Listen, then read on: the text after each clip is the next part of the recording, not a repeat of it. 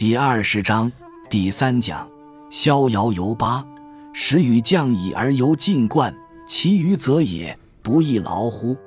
什么叫文学？这就叫文学。他用排比，前面用火来比喻，接着用水来比喻。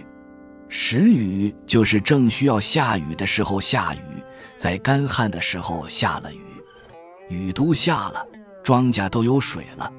而这个时候，如果还挑水去灌溉的那些庄稼，这样做不是有意劳碌那个水荡荡吗？因为那个水荡荡蓄点水不容易，别把水浪费了。这两个比喻非常艺术。夫子立而天下治。而我由失之，那个立不是站着，是利己利人，达己达人。三十而立，不是说三十岁你就能站起来了。古人不是三十岁之前都趴着，立就是在社会上立得住脚了。自从你在社会上有了影响力之后，天下一下子就好了。而我犹失之，我还在那里尸位素餐。各位要注意。这里的“尸”字不是指尸体，尸体的“尸”实际上应该是“尸”。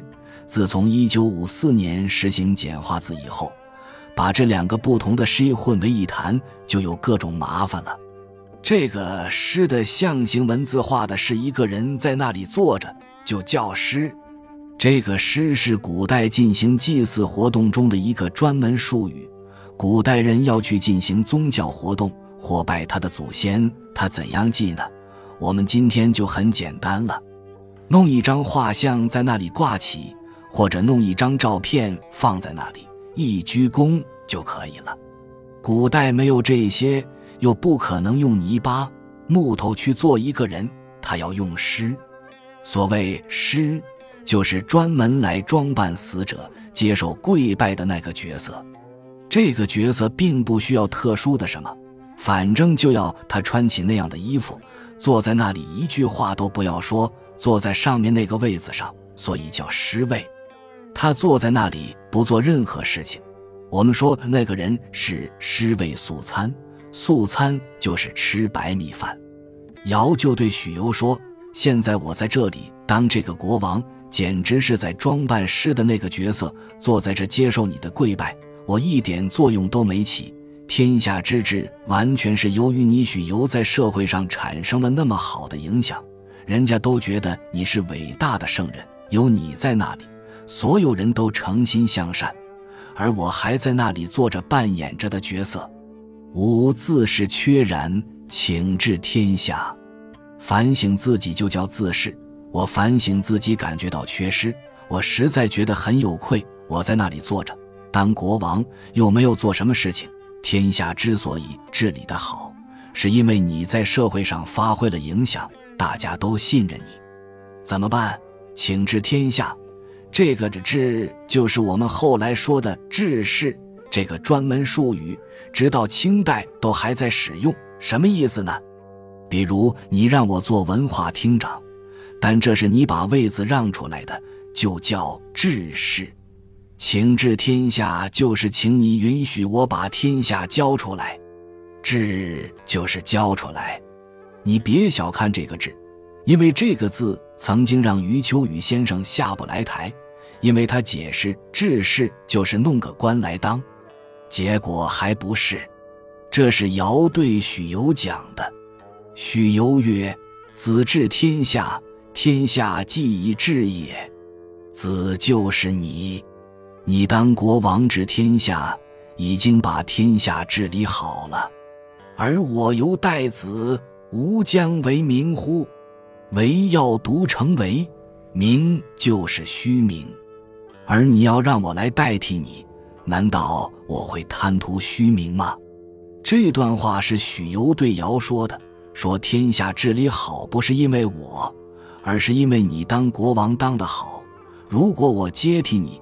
我又起不到什么作用，那我岂不是徒为虚名吗？许由接着阐述：“名者实之宾也。”说的多么好！他把名和实分开，名就是所谓的名声。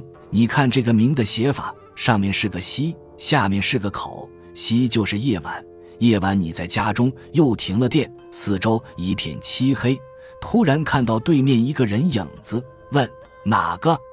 就听那影子说：“流沙河。”这就叫名，就是夜晚来人报名。来者何人？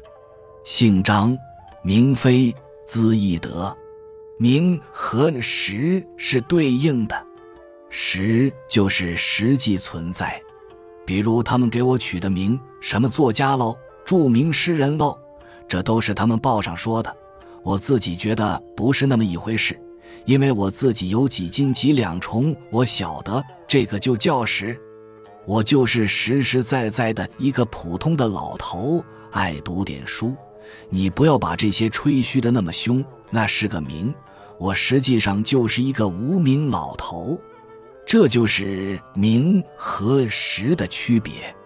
名者实之宾也，就是实才是主，实才是 subject。任何名都是 object，就叫宾。宾就是客体，哲学上说的客体。你看他这个宾字用的多么好。